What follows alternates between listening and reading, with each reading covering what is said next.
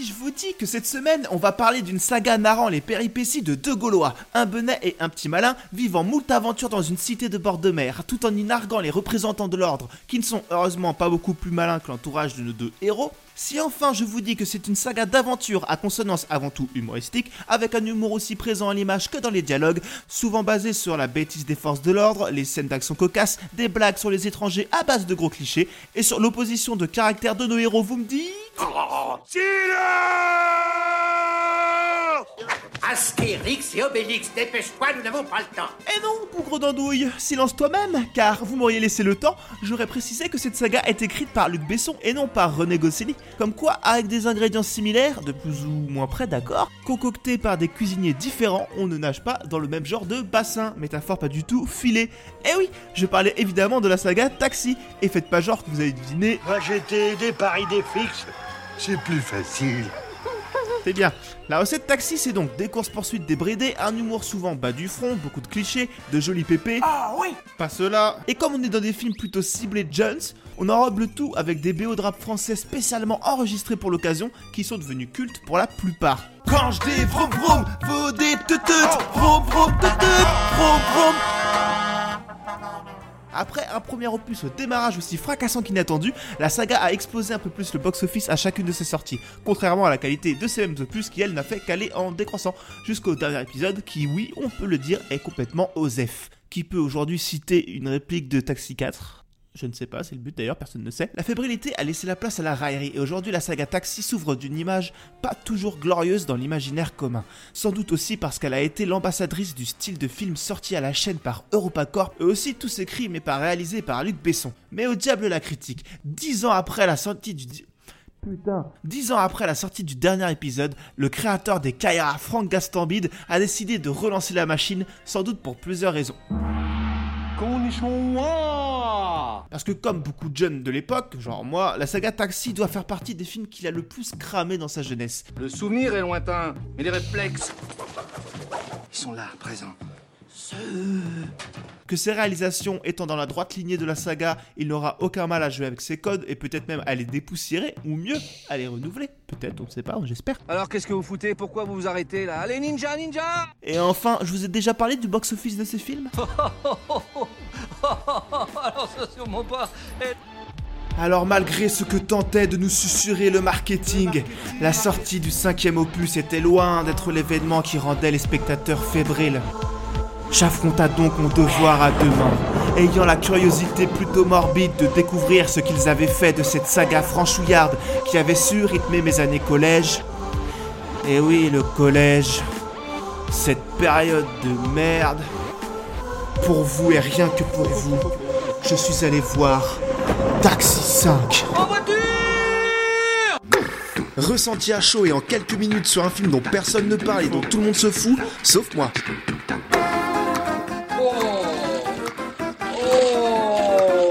Osef le podcast, le podcast des films Osef. Vas-y, fonce. On sait jamais, sur un malentendu, ça peut marcher.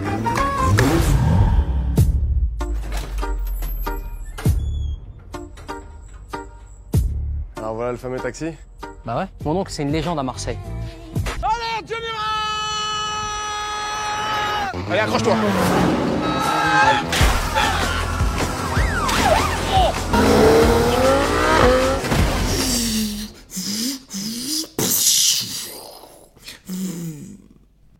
Salut. Bon bah j'espère que vous allez bien. Vu que j'ai passé 10 heures à faire une intro, j'imagine que vous avez compris de quoi on allait parler. J'ai juste à vous raconter le synopsis. Vous vous doutez bien que si vous avez vu les 4 premiers films, c'est la même histoire. Sauf que là, c'est pas les mêmes personnages. Mais sinon, c'est pareil. Synopsis un flic euh, lambda qui travaille pour le commissaire à la ville de Marseille doit faire équipe avec un petit brigand pour lutter contre le gang des. Vous mettez le mot vous voulez, c'est Taxi 5, bande d'annonces et mon avis à chaud et à, à- envers et contre tous. Commissaire, devinez qui fait encore la coupe de Keuf Mag. Monsieur le préfet a donné l'ordre que vous soyez muté sur le champ à la police municipale. De Marseille. De Marseille dans le sud. Police municipale Non. J'ai un castré condé Il s'est mis au milieu de la route, c'est pas que sa route à lui J'ai nommé cette opération Ma fille. Tu me retrouves le taxi et j'oublie toutes tes infractions. On pourrait peut-être faire équipe tous les deux, non? Comme dans Bad Boy. Bad Boy. Une référence assumée pendant tout le film. C'est vrai que c'est plus ou prou la même recette d'ailleurs. Quelque part, on a là un film des enfants, des buddy movies de Michael Bay, de toute cette vague de films EuropaCorp écrits par Besson. Les taxis, les transporteurs, les baisers mortels du dragon, etc. Franck Gastambide s'annonce avec ce Taxi 5 comme un héritier de tous ces trucs-là. Et donc on a tout ce qu'on a en droit d'attendre d'un taxi. C'est blindé de clin d'œil à la saga. C'est d'ailleurs le même scénar euh, quasi que Taxi 1. C'est vraiment tous les ingrédients à la lettre. Je sais pas si ça se dit, mais en tout cas, ça veut bien dire ce que ça veut dire. Sauf qu'on a quand même un petit peu mélangé les cartes pour nous flouer. Là, c'est genre le flic et le méga conducteur, la petite frappe qui est complètement stupide. Mais alors là, pour le coup, vraiment stupide, parce qu'on retrouve vraiment l'esprit Gastambide sur le film. Euh, il a vraiment mis sa patte euh, sur l'écriture. Tous les postards sont poussés à fond. Les flics sont plus bêta. Le commissaire euh, Gilbert, il est plus bêta. Là, dans celui-là, ils sont juste tous complètement débiles, mais genre Cotorep, ils disent Cotorep dans le film, voilà, donc c'est le niveau du truc. On est sur un, type d'humour beaucoup plus cartoonesque que la saga originale, je trouve. Un humour beaucoup plus trash. Si vous connaissez le travail de Gaston Bide, vous allez pas être étonné, mais dans le cas contraire, vous pouvez être genre un peu surpris, slash gêné par les blagues de vomi, les blagues sur les nains, euh, une séquence avec euh, des animaux, évidemment, une séquence caca. D'ailleurs, pour le coup, s'il y a une séquence à vraiment virer du film, je voterai pour celle-là. Ça sert vraiment à rien, on voit venir la chute à des kilomètres, et la chute c'est du caca. Elle est vraiment pas à mettre au panthéon des blagues de caca euh, du cinéma. Comme sur les autres films de Gaston Bide, on a des blagues sur les gros, et je pense que c'est un peu là que le bas blesse, parce que, d'ailleurs ça m'étonnerait même pas que ça gueule, euh, parce que dans celui-là, le personnage de, de flic femme, il y en a toujours un dans les taxis, dans les premiers épisodes c'était euh, une bombasse, et bah là c'est le contraire, c'est une c'est une grosse, et tout l'humour repose sur le fait qu'elle est grosse, et donc qu'elle est lourde, et là pareil, ils n'hésitent pas à pousser vraiment le délire très très loin. J'avoue, j'ai rigolé. Le visage au creux des mains, certes, mais je peux pas dire que j'ai pas rigolé. Pas toujours, mais des fois c'est tellement... euh, Enfin, c'est tellement... euh, J'allais dire c'est tellement gros. mais le vrai problème, en fait, pour moi, c'est surtout que la- le personnage euh, de la grosse, elle est montrée comme étant dégueulasse. Parce qu'elle est grosse. Donc, évidemment, elle passe son temps à bouffer, à faire des trucs gênants. Et 95% des répliques qui lui sont adressées, c'est pour signifier qu'elle est grosse et qu'elle est dégueulasse. Et les gens dans la salle n'arrêtaient pas de pousser des cris de dégoût. Et ça devenait, ça devenait un peu gênant, quoi. Vraiment, euh, c'est le même angle et le même niveau de vanne que celle des, collégiens.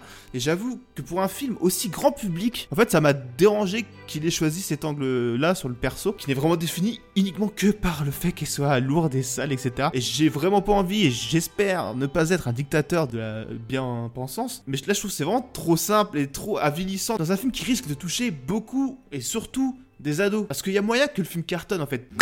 Tout ça est très con et pas prise de tête, mais on sent que ça a été très réfléchi, tout est réglé, tout est minuté limite pour que ça cartonne, pour euh, parler au plus de monde possible, mais je le répète surtout aux ados, on va pas se mentir. C'est blindé de références, alors au film Taxi comme euh, à la culture un peu jeunesse, il y a des youtubeurs, de la Zumba, c'est un peu coucou les jeunes, on est là. Mais pour le coup, je pense que c'est vraiment des références que Gaston Bide et Mike Bentala ont, et donc c'est bien géré, bien digéré, bien calibré. Donc voilà, euh, du la Zumba, du, il y a même Joule, enfin il y a même du Joule, qui est très bien utilisé pour le coup. Euh, c'est vraiment tout ce qu'on a envie de voir avec euh, Jules dans un film Taxi. Parce que oui, il y a vraiment des séquences drôles à côté de, ce que je viens de raconter. Il y a vraiment quelques séquences qui marchent. C'est vraiment, alors c'est vraiment de l'humour type Taxi. hein. Donc si vous aimez pas d'avance, ça sert à rien de se forcer. C'est encore plus débile d'ailleurs que les originaux. C'est assez rythmé, bien équilibré dans le niveau comédie action. Même si tout ce qui touche vraiment au taxi, je trouve que c'est vraiment un peu rentré au chausse-pied. Ça pourrait, ça pourrait être une lampe Dakar, ce serait pareil. D'ailleurs, pas de nouveaux gadgets dans cet épisode. J'étais un petit peu déception. Et pour continuer les, les défauts liés euh, à ce côté, euh, voilà. Course-poursuite. Les scènes d'action de Taxi 5 sont vraiment mal foutues, c'est mal monté. Il y, a- quelques plans stylés, tu vois. Mais sinon, il y a aucune cohérence dans l'espace. On sait jamais qui est où, où il se situe. Et les voitures pop vraiment d'un décor à l'autre en fonction des plans. Pour le coup, on est en dessous des épisodes euh, précédents. Enfin, dans mes souvenirs, c'était pas aussi nawak sur le découpage de ces séquences. En plus, c'est un peu douloureux forcément, mais je sortais de Ready Player One, dont la meilleure scène, c'est une scène de course-poursuite, enfin, une scène de course qui est complètement incroyable, qui est déjà culte, tout, ce que tu veux. Donc là, vous allez me dire, oui, bah c'est sûr, tu compares euh, Taxi à Spielberg. Bon, c'est trop facile. Oui, mais non, parce que dans le dernier film français, avec une course-poursuite, que j'ai vu, c'était donc dans la brume, le film dont j'ai parlé la semaine dernière, et la scène vraiment elle, elle défonçait. Enfin, c'est l'une des meilleures scènes du film. Elle est super bien filmée, etc. Donc euh, c'est possible. C'est pas une question de, budget. C'est vraiment du cut pour du cut. C'est euh, c'est assez foutraque. C'est aussi foutraque que le scénario en fait, qui est- c'est un peu mal branlé. Ça met du temps à se lancer. C'est cousu de fils bleu et tout le côté policier enquête. On sent que c'est euh, c'est là parce qu'il le faut, mais tout est au service de la vanne et du caca. Hein On est d'accord là-dessus, ça a toujours été un peu le cas de toute façon. Vous êtes prévenus, si vous aimez pas forcément les taxis ou que vous êtes frileux sur l'humour gras, vraiment, ou même que vous avez pas les refs nécessaires, le, film risque d'être un peu long pour vous, je vous, ca- je vous le cache pas. Moi, clairement, les premiers taxis, c'est vraiment des films qui ont beaucoup tourné quand j'étais au collège. Donc, que je l'assume ou pas, ça fait partie de ma culture G. À un moment, ça a aussi été ça, mon cinéma, que je le veuille ou non, quoi.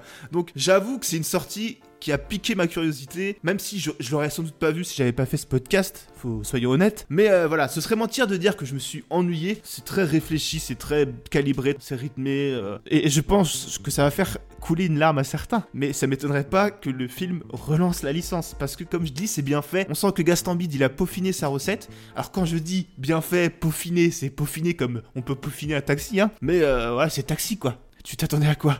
Moi, sincèrement, je pense même que je m'attendais peut-être un peu moins bien. J'ai- parfois rigolé euh, un peu pétri de honte, mais euh, bon, c'est- le jeu, hein, le, rire c'est spontané. Pour conclure, je dirais que Gaston Bide, il dit qu'il s'est inspiré vachement des films genre euh, Apato. Mais clairement, moi je trouve qu'on est beaucoup plus dans un film à la Sacha Baron Cohen. Donc clairement, si Grimsby, Bruno, Aligi, tout ce genre de bail, c'est vos trucs, foncez. Sinon, pff, perdez pas votre temps. Si vous voulez voir un film de genre français, allez plutôt voir Dans la brume, on est d'accord. C'est fini, la chronique. Je pensais euh, que ce serait plus... Je sais pas, je sais pas, en fait... euh, ouais. Voilà, c'est ma conclusion. Je hausse les épaules. je hausse les épaules presque en m'excusant. Et c'était le 34e épisode de OZEF, le podcast. OZEF, the podcast of the cinema underground, euh, hors note. euh. Bref, j'espère que le moment passé en ma compagnie vous a plu, que vous avez apprécié être mon copilote le temps d'une séance de cinéma. Euh, le point poisson obligatoire. Maintenant, il est obligatoire. En fait, j'ai pas forcément quelque chose à dire, mais je me, pour moi, il, manquerait une chose si je le faisais pas. Donc, j'attends que mes femelles euh, accouchent. Elles accouchent pas. Elles sont grosses comme des palourdes, mais pas. Elles, prennent leur temps. Elles ont bien raison. En même temps, elles ont que ça à glander. Donc, euh, qu'elles se privent pas. Je continue d'essayer d'agrémenter la- l'aquarium pour qu'il soit le plus euh, joyeux possible. Euh, voilà. Je remercie évidemment, évidemment, tous les gens qui partagent, qui relaient, qui like, qui me donnent leur avis, qui me donnent des commentaires sur iTunes. Tous les gens qui font en sorte que le podcast existe un minimum, que, que je ne fasse pas ça trop tout seul dans le vent face à ma fenêtre et à mon ordinateur et à mon micro. Seul dans ce grand appartement avec mes plantes et ma solitude. Bonne année Pas du tout. J'ai été beaucoup trop vite, beaucoup trop fort.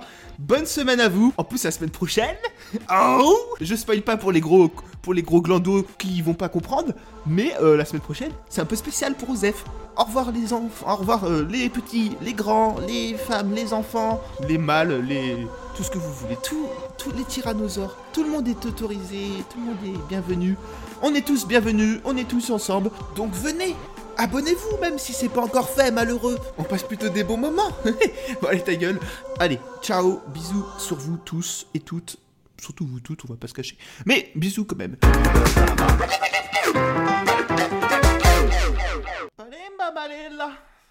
J'ai rentré dans ma favela.